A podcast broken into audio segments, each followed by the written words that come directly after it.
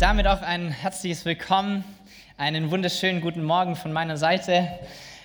Es ist Advent. Ich weiß nicht, ob ihr das registriert habt. Der Baum deutet so ein bisschen darauf hin. Ähm, das ein oder andere Lied vielleicht auch.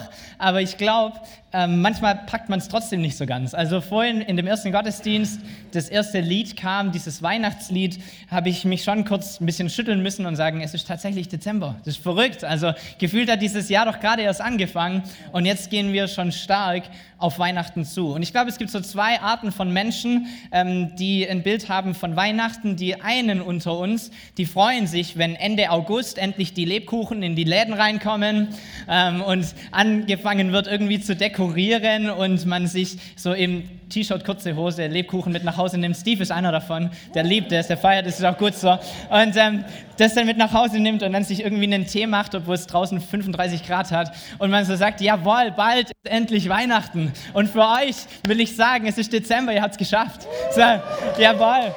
Ähm, es kommt demnächst, ja, wir gehen drauf zu. Und dann gibt es die andere Seite von uns, vielleicht auch unter uns heute, heute früh, die sagen, ja gut, mit Weihnachten pff, ist irgendwie jedes Jahr. Und ähm, ist irgendwie immer das Gleiche. Und dann kommt die bucklige Verwandtschaft, die man nicht so wirklich leiden kann. Und ähm, alles ist irgendwie sowieso kommerziell. Und äh, wir haben doch eigentlich den Grund von Weihnachten schon lange verloren. Ist alles nur Kapitalismus und die Geschenke sind viel zu groß. Und zudem ist doch Jesus gar nicht geboren im Dezember. Das Datum stimmt doch überhaupt nicht. Das war mal ein heidnisches Fest. Was sind denn wir für Leute, dass wir so ein Fest feiern, das eigentlich für eine ganz andere Sache da war? Hey, egal auf welcher Seite du bist, egal ob du dich schon seit August freust oder ob du denkst, Weihnachten ist Käse, es wird kommen. Ja, es wird kommen. Es wird kommen in schon ganz kurzer Zeit. Und wisst ihr, ich persönlich finde Weihnachten ein großartiges Fest. Warum? Weil es draußen dunkel ist, weil es draußen eklig ist, weil es draußen regnet, weil es draußen schneit, weil man sich ähm, in, draußen immer mehr sieht, dass Dunkelheit herrscht. So morgens gehst du aus dem Haus, ist dunkel, abends kommst du heim, ist schon wieder dunkel. Dunkelheit die ganze Zeit irgendwie. Und in diese trübe Atmosphäre, in diese Dunkelheit, in dieses bisschen, es kann schon auch mal aufs Gemüt schlagen, feiern wir das Fest des Lichts und das Fest der Wärme, weil das Licht der Welt auf diese Erde gekommen ist. Und das ist doch eine gute Botschaft, oder? Und deshalb mag ich Weihnachten, deshalb mag ich Weihnachten auch im Dezember. Egal, ob er da geboren ist oder nicht, aber ich mag dieses Bild von Dunkelheit und da kommt ein Licht hinein. Und ich erinnere mich zurück, wie Jesus in mein Leben gekommen ist, wie er Licht hineingebracht hat in meine Dunkelheit, wie er mich berufen hat, wie er mich befähigt hat, wie er mich gesehen hat. Und ich wünsche mir für diese Adventszeit, dass das passiert im Leben von ganz vielen Menschen. Dass Gott diese Zeit nutzt, dass Gott dieses Fest nutzt, egal ob es mal heidnisch war oder nicht, mir völlig Jacke. Er soll dieses Fest nutzen, sodass Menschen zu ihm kommen und dass Menschen sich darauf einlassen, was er bringt, nämlich das Licht der Welt. Und das ist mein, mein Grund, warum ich Weihnachten liebe. Okay? Und ähm, wir können uns gern darüber unterhalten, aber deshalb liebe ich Weihnachten.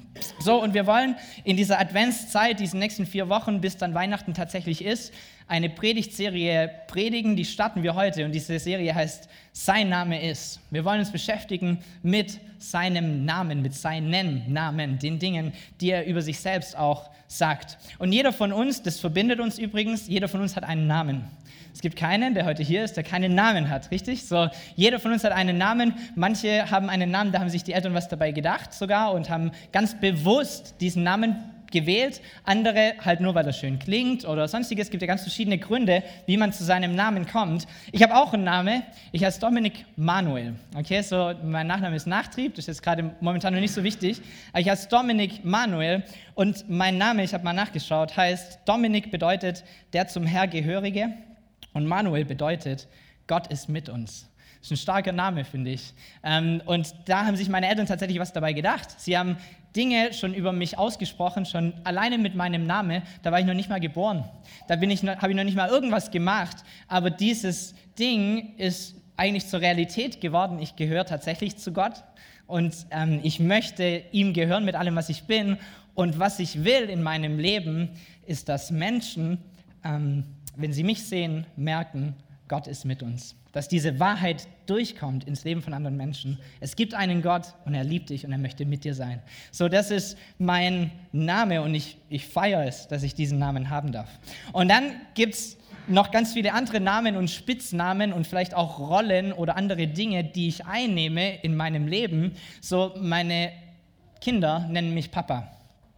Ähm, dann nenne mich meine Eltern Kind.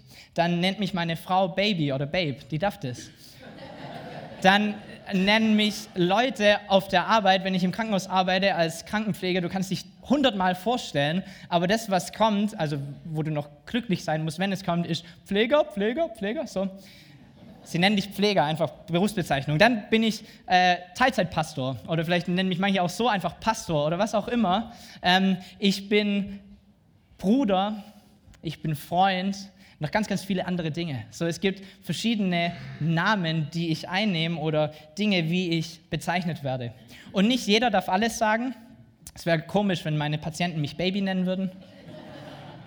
Es wäre auch komisch, wenn ihr ab heute anfangen würdet, Papa zu mir zu sagen. Wäre irgendwie falsch, oder? So, es gibt verschiedene Namen und nicht jeder hat das Recht, das Gleiche zu mir zu sagen. So, für manche bin ich Dominik, für manche bin ich auch Herr Nachtrieb, für manche bin ich aber auch Baby, für manche bin ich auch Pastor, was auch immer. So, es gibt verschiedene Titel, die ich habe oder Namen, die ich trage. Und auch in der Bibel sehen wir verschiedene Namen von Jesus. Da ist sein tatsächlicher Name, so wie ich Dominik Manuel heiße, so heißt dieser Kerl Jesus Christus. Und Jesus bedeutet, Jeshua oder Josua oder wie auch immer er dann tatsächlich genannt wurde, bedeutet, Gott ist Rettung. Und dann sein Nachname, was kein Name ist, sondern ein Titel, ganz wichtig, Christus heißt der Gesalbte, der Messias, der Erlöser, der, der das Licht der Welt ist, der, der Licht in deine Dunkelheit hineinbringt. Und wisst ihr, auch sein Name war Programm. Überall, wo er hingegangen ist, ist genau das passiert. Er hat Leuten gezeigt, dass Gott die Rettung ist für ihre Situation und hat dann gesagt, und wisst ihr was, das bin übrigens ich. Ich bin derjenige, der diese Rettung hineinbringt in dein Leben, der Licht hineinbringt in deine Dunkelheit, der Heilung hineinbringt in deine Krankheit, was auch immer. Jesus hat seinen Namen alle Ehre gemacht, oder? Während er auf dieser Erde unterwegs war. Und darüber hinaus hat auch er andere Titel oder andere Namen und in dieser Predigtserie geht es genau um diese. Jesaja 9, Vers 5. Denn uns ist ein Kind geboren, ein Sohn ist uns geschenkt und er wird die Herrschaft übernehmen und man nennt ihn wunderbarer Ratgeber, starker Gott, ewiger Vater und Friedensfürst. So, Jesaja ist einer der großen Propheten, die im Alten Testament drin stehen. Zwischen dieser Aussage, die er aufschreibt, und dem, der tatsächlichen Geburt von Jesus liegen knapp 800 Jahre. So, da ist eine lange, lange Zeit dazwischen, aber dieser Jesaja ähm, spricht schon dort über Jesus und über sein Kommen und über das, was er tun möchte auf dieser Welt. So, heute wollen wir einsteigen in diese Predigtserie und wir wollen uns beschäftigen mit diesem Namen des wunderbaren Ratgeber. Und anders als es bei mir ist, dürfen wir alle oder sollten wir alle genau diese Titel haben für unseren Gott. Da picken wir uns nicht nur eins raus oder sagen, ja, der eine, der lebt die Nummer so und der andere, der macht ein bisschen was von dem, sondern wir alle sollten eigentlich ihn wahrnehmen in unserem Leben als wunderbaren Ratgeber, als ewigen Vater, als starken Gott, als Friedensfürst. Das möchte er sein in deinem Leben und auch in meinem. Da gibt es keine Unterschiede oder sonst irgendwas. So, wunderbarer Ratgeber. In der alten Luther-Übersetzung steht da nur Wunder-Rat. Da nimmt irgendwie das Wunderbar, lassen sie weg und das Ratgeber lassen sie auch weg. Wunder, Rat, was auch immer. Wir lernen oder sehen relativ schnell, es setzt sich zusammen aus zwei verschiedenen Worten. Und das erste Wort ist tatsächlich Wunder. Das hebräische Wort dafür heißt Pala. Und Pala bedeutet voller Wunder, unverständlich, ein ungewöhnliches Phänomen, über unseren Verstand hinausgehend. Und ich glaube, es fällt uns nicht schwer zu sagen, dass Jesus tatsächlich so ein wunderbarer Mensch war, oder? Dass er in seiner Art und in seinem Leben über unseren Verstand hinausgeht. So, er wird geboren von einer Jungfrau, das blicke ich nicht. Das kann ich nicht verstehen, das kann ich auch nicht erklären, aber es ist passiert. So, dann wächst er auf und er begegnet ganz vielen Menschen und er heilt sie, er lässt sogar Tote wieder auferstehen. Das ist ein ungewöhnliches Phänomen. Also das ist wirklich etwas Wundervolles, etwas Wunderbares. Dann hat er eine Lehre, die zuvor nie da war. Eine Lehre, die Kraft hat, die Macht hat, die Autorität hat, die zudem anders denkt als alles, was davor da war. Das ist etwas Ungewöhnliches oder etwas Unfassbares. Und dann sehen wir sein perfektes Leben. Er sündigt kein einziges Mal, so spricht die Bibel. Kann ich mir auch nicht vorstellen, wie das geht. So, es ist ein Wunder, was er vollbringt. Er stirbt an einem Kreuz, lässt sich kreuzigen, obwohl er der König aller Könige ist. Ungewöhnlich. Ist ein Phänomen. Dieser Kerl ist ein Phänomen. Zudem steht er von den Toten auf, gibt ewiges Leben an uns alle. Das sind alles Dinge, so leicht mit unserem Verstand können wir die nicht greifen, oder? So wirklich sagen, das ist normal, hat ja vorhin schon zehn gemacht und danach auch noch mal ein paar. Nee, es war was Ungewöhnliches, etwas Außergewöhnliches. Dieser Jesus ist tatsächlich wunderbar, oder? Mehr als nur irgendwie du in deinem täglichen Stra Sprach Sprachgebrauch mal wunderbar sagst, sondern Jesus hat es eigentlich, eigentlich wirklich verdient, wunderbar genannt zu werden, oder? Er ist voll von Wundern. So, das, diesen Teil verstehen wir recht schnell, glaube ich, ist auch relativ simpel, äh, relativ einfach zu verstehen. Und dann kommt dieser zweite Name, nämlich Ratgeber oder Rat. Und ich weiß nicht, was dir als erstes in den Kopf kommt, wenn du dieses Wort Ratgeber hörst. Ähm, vielleicht denkst du an irgendjemand, der dir halt irgendwann mal einen Tipp gibt. So, hey, ähm, hast du schon mal daran gedacht? So, ich, ich, ich gebe dir mal einen Tipp und vielleicht nimmst du ihn an, vielleicht auch nicht, ist doch mir egal, aber hier ist halt mal ein Tipp für dich. So, kannst du so machen, musst du aber nicht. Vielleicht kommt dir bei Ratgeber auch irgendwie ein Berater in den Sinn, vielleicht ein Steuerberater oder sonstige Leute, die in beratenden Funktionen tätig sind, wo du sagen kannst, ja gut, der hat ein bestimmtes Wissen, der kennt sich aus mit der Steuer. Ähm, wenn der meine Steuer macht, dann kann es ganz gut laufen und ich habe den Stress nicht. Aber wenn ich ehrlich bin, ich würde es auch irgendwie selber hinkriegen. So, es gibt einen Berater, den ich in Anspruch nehmen kann, wenn ich das will, aber müssen tue ich es eigentlich nicht. Aber wisst ihr, der, der Anspruch von Jesus ist ein viel, viel größeres, ein viel, viel größerer, als je, nur jemand zu sein, der dir ab und zu mal einen Tipp geben darf.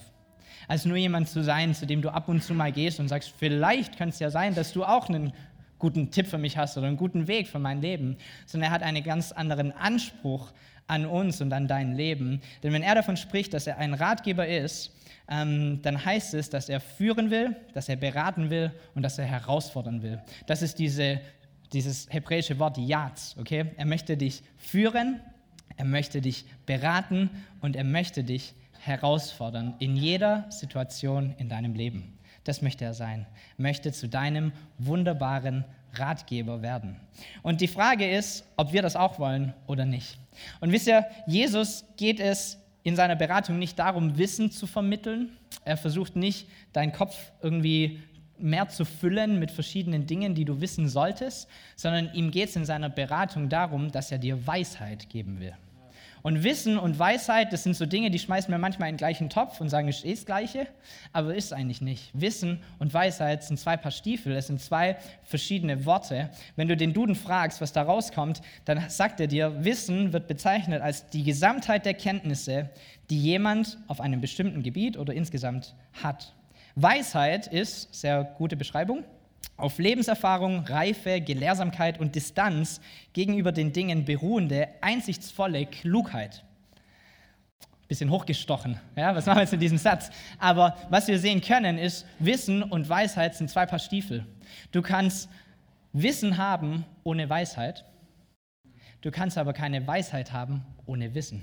Okay, es sind zwei verschiedene Dinge, die wir brauchen. Und worum es Jesus geht in unserem Leben, ist nicht, dass du nur irgendwie mehr Wissen akquirierst, sondern dass du tatsächlich zu einer Person wirst, die weise handelt. So Wissen erkennt eine rote Ampel und weiß, dass man bei Rot anhalten muss, weil die Kreuzung vielleicht nicht frei ist.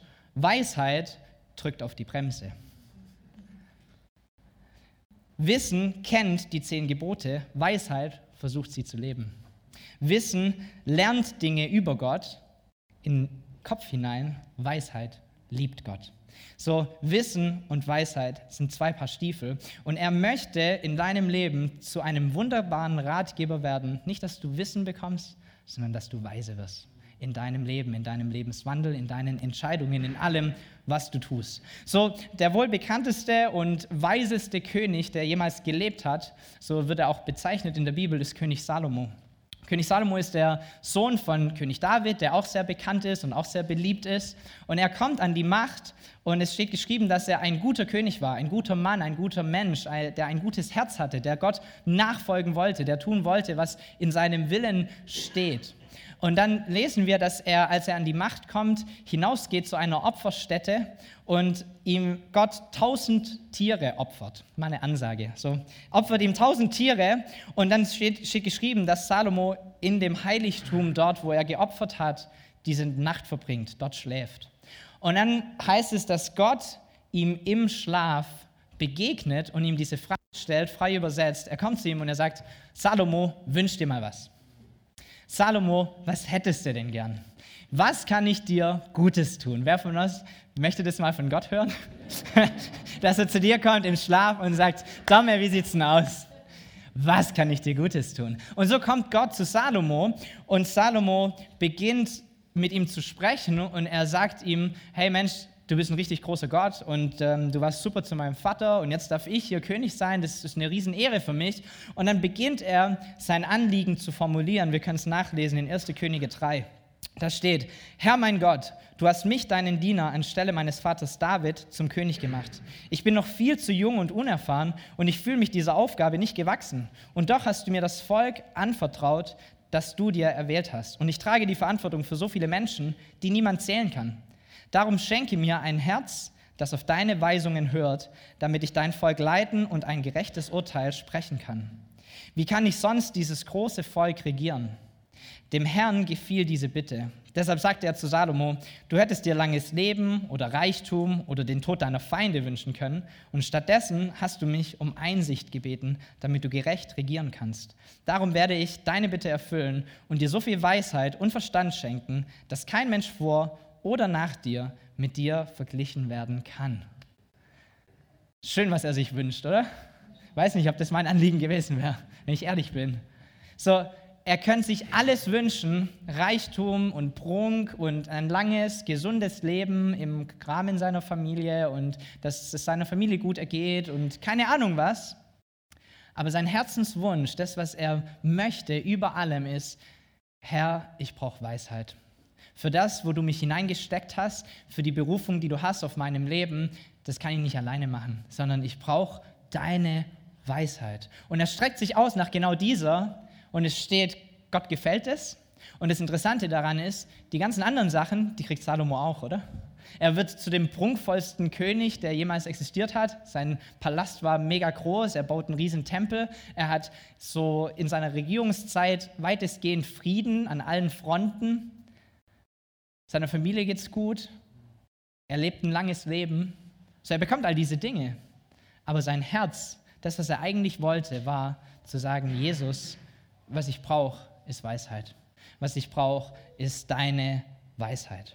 So, und wir lesen im, am Ende dieses Kapitels, das Kapitel geht weiter, wie er seine Weisheit zeigt oder auslebt ähm, da kommt dieser erste Test oder dieser, diese erste ähm, Sache auf. Es kommen zwei Frauen zu ihm, die beide Prostituierte sind. Die Frauen wohnen gemeinsam im gleichen Haus und sie werden gemeinsam schwanger. So Frauen freuen sich, wenn sie gemeinsam schwanger sind, ist immer was sehr Schönes. So diese zwei Frauen werden gemeinsam schwanger, erleben diese Schwangerschaft gemeinsam, dann gebiert die eine ihr, ihr Kind, ihr Kind wird geboren, ein Junge kommt zur Welt, zwei Tage später kommt der nächste Junge zur Welt, nämlich das Baby von der anderen Frau. Und dann passiert es, dass ähm, sich ein Streit zwischen diesen zwei Frauen ähm, hervortut, weil das eine Kind stirbt. 1. Könige 3, Vers 19. Da spricht die eine Frau. Eines Nachts wälzte die andere Frau, sie sich im Schlaf auf ihr Kind und erdrückte es, sodass es starb. Da stand sie mitten in der Nacht auf und nahm mir mein Kind weg, während ich schlief, und dafür legte sie ihr totes Kind neben mich.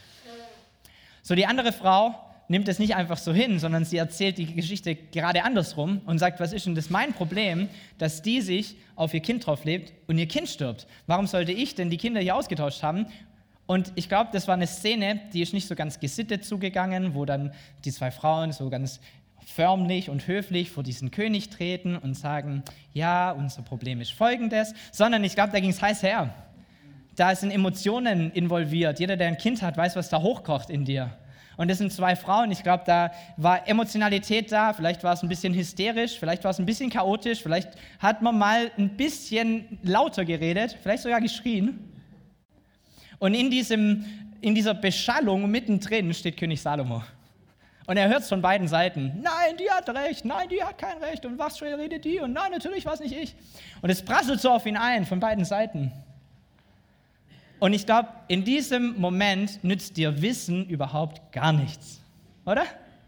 Du weißt nämlich, dass du nichts weißt. Du weißt nicht, wem du, wer die Wahrheit sagt und wer nicht. Es gibt keine Zeugen, es gibt niemanden, den du sonst befragen kannst. Du kannst dieses Problem eigentlich nicht wirklich lösen. So, was du brauchst in dieser Situation ist Weisheit. Mehr als Wissen. Und genau diese Weisheit hat König Salomo. Vers 24 bis 26. Er befahl seinen Leuten, bringt mir ein Schwert, und sie brachten es ihm. Er befahl weiter, zerschneidet das lebende Kind in zwei Teile, gebt die eine Hälfte der einen, die andere der anderen. Da rief die Frau, der das lebende Kind gehörte, denn die Mutterliebe regte sich mächtig in ihr. Ach, mein Herr und König, gib es der anderen, aber lass es leben. So, das Ende vom Lied ist, diese Frau bekommt ihr Kind. Sie darf ihr Kind mit nach Hause nehmen, weil sie die wahre Mutter ist. Aber Ihr Lieben, das ist Weisheit. manchmal ein bisschen verrückt, manchmal sehr unkonventionell, manchmal ein seltsamer Vorschlag, manchmal über deinen Verstand hinaus. Dieses Wunderbare, dieses Ich blick's gerade selber nicht, aber genau das ist Weisheit. Und wie oft kommt es vor in deinem Leben, dass du ganz viele Stimmen hörst und dass ganz vieles auf dich reinprasselt und dass ganz viele dir ins Gesicht schreien, was richtig und was falsch ist. Und wenn wir ehrlich sind, haben auch wir manchmal Probleme zu differenzieren, was ist der richtige Weg, oder? Also ich hab's. Es ist nicht immer alles schwarz und weiß, dass du gleich siehst, das ist richtig und das hier ist falsch. Manchmal stehen wir doch irgendwo dazwischen drin und beides könnte gut sein, beides könnte aber auch schlecht sein, oder? Und dann bist du an genau diesem Punkt, wie es auch König Salomo war, wo dir dein Wissen nichts mehr bringt. Und wo du Weisheit brauchst. Wo du einen wunderbaren Ratgeber brauchst. Jemand, der das große Ganze sieht. Jemand, der eine Idee hat, die dir vielleicht völlig abgespaced und verrückt erscheint, aber die von Weisheit geprägt ist. Wir brauchen diesen wunderbaren Ratgeber in unserem Leben. Und diese Weisheit, die können wir haben für unsere Entscheidungen. Wir können diesen Ratgeber annehmen. 1. Korinther 1, Vers 30. Euch aber hat Gott zur Gemeinschaft mit Jesus Christus berufen. Mit ihm hat er uns alles geschenkt. Er ist in Person unsere Weisheit, die wahre Weisheit, die von Gott kommt. Durch ihn können wir vor Gott als gerecht bestehen und durch ihn hat Gott uns zu seinem heiligen Volk gemacht und von unserer Schuld befreit. So, die wahre Frage, die sich stellt, ist nicht, kann er dein wunderbarer Ratgeber sein, sondern willst du es, dass er es ist? Er möchte es gern. Die Frage ist, möchtest auch du es? Ich habe zwei Kinder zu Hause, die sind auch hier heute, vier und zwei Jahre alt. Was ich bemerkt habe in der Erziehung ist, so ab dem zweiten Lebensjahr passiert etwas in ihnen, dass sie versuchen, alle Dinge selber zu machen. Habt ihr das auch erlebt? Oder vielleicht kennt ihr Familien. Sie kommen in diese Eigenständigkeit rein, sie wollen der Große oder die Große sein und sie versuchen, Dinge selbst in die Hand zu nehmen und selber zu regeln. Ich habe gehört, ab 14 geht es wieder in die andere Richtung, aber da bin ich noch nicht. Mal schauen, wie es dann ist. Aber mit zwei auf jeden Fall versuchen die, ihre Dinge irgendwie selber zu regeln. Sie versuchen, wollen dir helfen beim Tischdecken und du hast Angst um dein Geschirr oder keine Ahnung was. Sie wollen alles selber ausprobieren. Und ich versuche das irgendwie so weit es geht zu fördern und ihnen diesen Raum zu geben, auch diese Entwicklung zu gönnen, zu sagen, jawohl, du kannst es auch alleine. Aber was ich bemerkt habe, ist ganz interessant, während sie versuchen, was alleine zu machen, sie lassen sich ganz, ganz schlecht was sagen, oder? So, meine zweijährige Tochter versucht, ihre Jacke anzuziehen und sie sagt, nee, nee, nee, heute selber. Und dann siehst du, wie der, wie der eine Arm geht in die Kapuze rein und sie versucht durchzuschieben, aber da ist kein Loch. Und du rätst ihr nur von der Seite so ein bisschen, hey, es funktioniert besser, wenn du durch den Ärmel gehst, dann kommst du auf der anderen Seite wieder raus. Nein, nein, nein, alleine, alleine, alleine. Sie versuchen allein die Schuhe anzuziehen und du merkst, wie sie sich fokussieren auf diese zwei Schnürsenkel und sie tun sie übereinander und du merkst schon, da kommt nichts dabei raus. Und du versuchst irgendwie einen Ratschlag zu geben, einen Tipp zu geben. Und sie hören es einfach nicht, oder? Sie versuchen es alleine. Und dann passiert es ganz oft, so nach ein bis zwei, vielleicht sogar drei Minuten, je nachdem, wie viel Durchhaltevermögen Sie an diesem Tag haben, kommen Sie an einen Punkt, wo es entweder geklappt hat, das passiert, oder aber, und das würde ich sagen, passiert häufiger, vor allem bei Dingen, die Sie neu lernen müssen, Sie kommen an einen Punkt, wo Sie frustriert sind. Äh, geht nicht. Mein Arm will nicht durch diese Kapuze durch. Und dann passiert es, dass Sie entweder weinen oder schreien oder in dieser Situation dann zu mir kommen und sagen, Papa, was war nochmal deine Idee? Mit dem Ärmel, ah, das funktioniert, klappt. Und ich dachte mir, was ist das für ein schönes Bild, wie wir Jesus in unser Leben sprechen lassen. Und ich glaube, es gibt ganz, ganz viele Bereiche in unserem Leben, die probieren wir lieber erstmal selber. Und da ist es egal, wie gut sein Rat ist oder wie sehr wir schon merken, irgendwie komme ich hier gerade nicht vorwärts. Wir verschließen uns erstmal. Und vielleicht ist das genau der Grund, warum wir in manchen Bereichen in unserem Leben immer wieder auf die Nase fallen. Warum manche Dinge immer wieder halt nicht klappen. So, ich glaube, es gibt drei Arten von Menschen, drei Wege, wie wir Entscheidungen treffen können in unserem Leben. Der, der erste Weg ist, meine Entscheidungen treffe ich allein. Und da gibt es viele unter uns, mich einbegriffen. Manchmal ist es ja auch nicht jede Entscheidung, aber manche Entscheidungen, die habe ich in der Hand. Die treffe ich selber. So Gott, du darfst mir gerne erzählen, wie ich mein Geld verdienen soll, aber wie ich damit umgehe und für was ich ausgebe, meine Sache. Jesus, du darfst mir gerne sagen, ob ich in einem Haus wohnen soll oder in einer Wohnung, aber wo dieses Haus oder diese Wohnung steht, das entscheide ich. Hey, wenn ich die Entscheidung ihm überlasse, ich lande irgendwo in Afrika, das will ich doch gar nicht. Erkennt ihr euch wieder? So manche Entscheidungen, die nehmen wir ganz klar in unsere eigene Hand, oder? Die halten wir fest, da sagen wir nicht, Jesus, sei mir ein wunderbarer Ratgeber, du kennst alles, ich will deine Weisheit. Nee, das machen wir selber. Und manchmal klappt es und ganz oft klappt es aber nicht. Und unser Arm versucht, die Kapuze irgendwie zu durchlöchern, aber es geht halt nicht, weil das kein Ärmel ist. Vielleicht wäre es gut, da mal ein bisschen auf Jesus zu hören. Dann gibt es die zweite Art und Weise von Menschen, auch manchmal ich, die sagen, ich treffe Entscheidungen und dann bete ich. So, mir liegt was an Gottes Segen. Ich will, dass er es mir gut ergehen lässt. Und ich will ja auch, dass das, was ich, wofür ich mich entschieden habe, irgendwie eine gute Frucht bringt. Also entscheide ich mich als erstes selber, irgendetwas zu tun. Jesus, komm und segne es. Oh, lass dein Wille geschehen durch diese Entscheidung, die ich getroffen habe. Kennt ihr das? Auch, gell? Ich glaube, das ist auch nicht so ganz der Königsweg, oder? So, wir wollen seinen Segen haben, das ist auch gut so. Und er segnet dich auch unglaublich gern. Er meint es gut mit dir. Selbst wenn du selber die Entscheidung triffst, er segnet dich gern. Und er lässt dir auch Gelingen schenken. Aber ich glaube, es gibt einen dritten Weg und dieser dritte Weg ist eigentlich der, den wir gehen sollten. Und der heißt, meine Entscheidung, die treffe ich gemeinsam mit meinem wunderbaren Ratgeber. Meine Entscheidungen treffe ich nicht alleine und bete dann und hoffe, dass es klappt, sondern meine Entscheidungen will ich treffen mit demjenigen, der eine wunderbare Weisheit hat für mein Leben.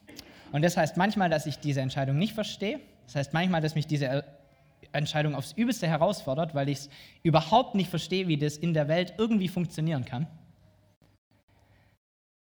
Aber es bedeutet, dass ich auf dem Weg gehe, den er vorgesehen hat für mein Leben. Und wisst ihr, ich bin, wenn ich ehrlich bin, so ein bisschen wie der König Salomo. Ich bin überfordert mit den Situationen, in denen ich drin stecke. Ich habe keine Ahnung, wie man Kinder erzieht, dass die nachher gut rauskommen. Ich habe keine Ahnung, wie man Pastor ist von einer Gemeinde, die am Wachsen ist. Ich habe keine Ahnung, wie ich Leute im Krankenhaus so behandle, dass ich ihnen mehr mitgebe als eine Gesundheit. Das weiß ich alles nicht. Ich habe eine Idee. Ich habe auch die ein oder anderen Dinge darüber gelesen oder mich versucht schlau zu machen. Aber ich brauche Weisheit für alles. Ich brauche Weisheit für jeden einzelnen Bereich in meinem Leben. Und diese Weisheit, die kommt von ihm. Diese Weisheit kriege ich, wenn ich mich seinem Rat unterstelle und Entscheidungen gemeinsam mit ihm treffe. Das sind nicht die einfachsten Pläne, aber es sind die besten Pläne. Das ist die Art, wie ich Entscheidungen treffen möchte in meinem Leben. Gelingt mir nicht immer, aber ich möchte es, solche Entscheidungen zu treffen. Jakobus 1, Vers 5, wenn du hier bist und du sagst, das will ich eigentlich auch, kann ich dir sagen, es ist greifbar für dich. Es ist greifbar für dich. Wenn es aber jemand unter euch an Weisheit mangelt, so bitte er Gott, der jedermann gern und ohne Vorwurf gibt, so wird sie ihm gegeben werden. So, wenn das dein Herzenswunsch ist heute, zu sagen, ich möchte, dass Jesus einen anderen Stellenwert einnimmt in meinem Entscheidungsprozess, dass er nicht zu demjenigen wird, der hoffentlich das gut heißt, was ich schon entschieden habe und es segnet, sondern dass er zu dem wird, der hineinsprechen darf in mein Leben, hineinsprechen darf in meine Situation, der entscheiden darf, wie ich arbeite, wo ich arbeite, wo ich mein Geld ausgebe, was auch immer. Es ist möglich, diese Weisheit zu bekommen. So verspricht es die Bibel. Lass ihn zu deinem wunderbaren Ratgeber werden. Wenn du das tust, können Dinge passieren, die sind verrückt. Es kommen dir Gedanken in den Kopf, die davor nie da waren. Du kannst dein Geld anders verdienen als mit einer 40-Stunden-Woche. Das geht. Verschwaben unverständlich. Das funktioniert. Es geht. Du kannst einen Tag in die Gemeinde investieren, freiwillig, trotzdem am Ende des Monats genug Geld haben. Das funktioniert. So, es gibt verschiedene Dinge, die tatsächlich funktionieren, an die du vielleicht nie gedacht hättest, wenn du nicht sein Rat einhältst. Und für dich ist es klar, 40 Stunden so oder so, Arbeitgeber kann er vielleicht mitentscheiden, aber wie du arbeitest, wie viel du arbeitest, wo du investierst in deinem Leben, wohin du deine Zeit steckst. Ich sage dir, ich hätte so viel Zeit, wenn dieser duppelige Arbeitgeber nicht wäre. Du verbringst so viel Zeit im Geschäft, oder?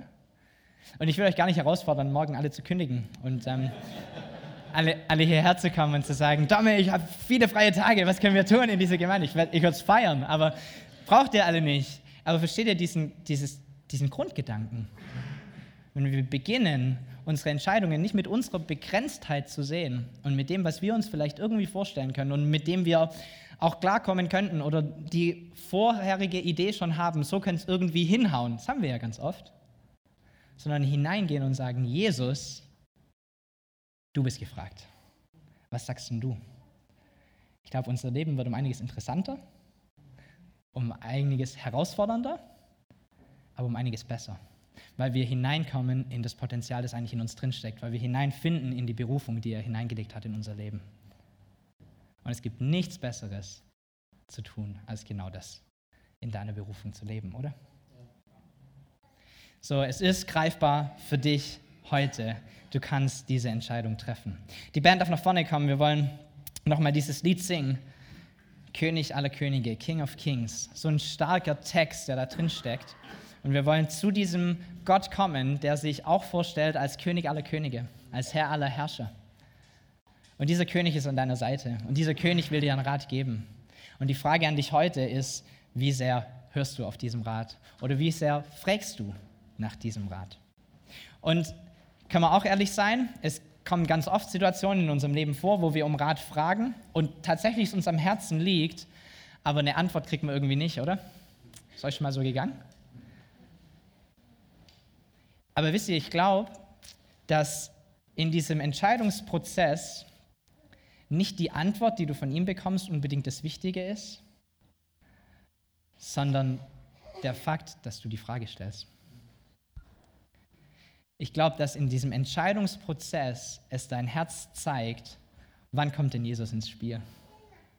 Nach den zwei Minuten versuchen Kapuze mit, mit Loch auszustatten oder schon davor, Jesus, wie funktioniert denn das? Aha, da hat es zwei Ärmel. Cool. So, wann fragst du nach deinem wunderbaren Ratgeber?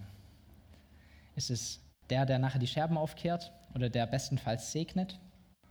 Oder ist es der, der mitbestimmen darf, der deine Entscheidungen mit dir gemeinsam trifft? Das ist die Frage für dich heute.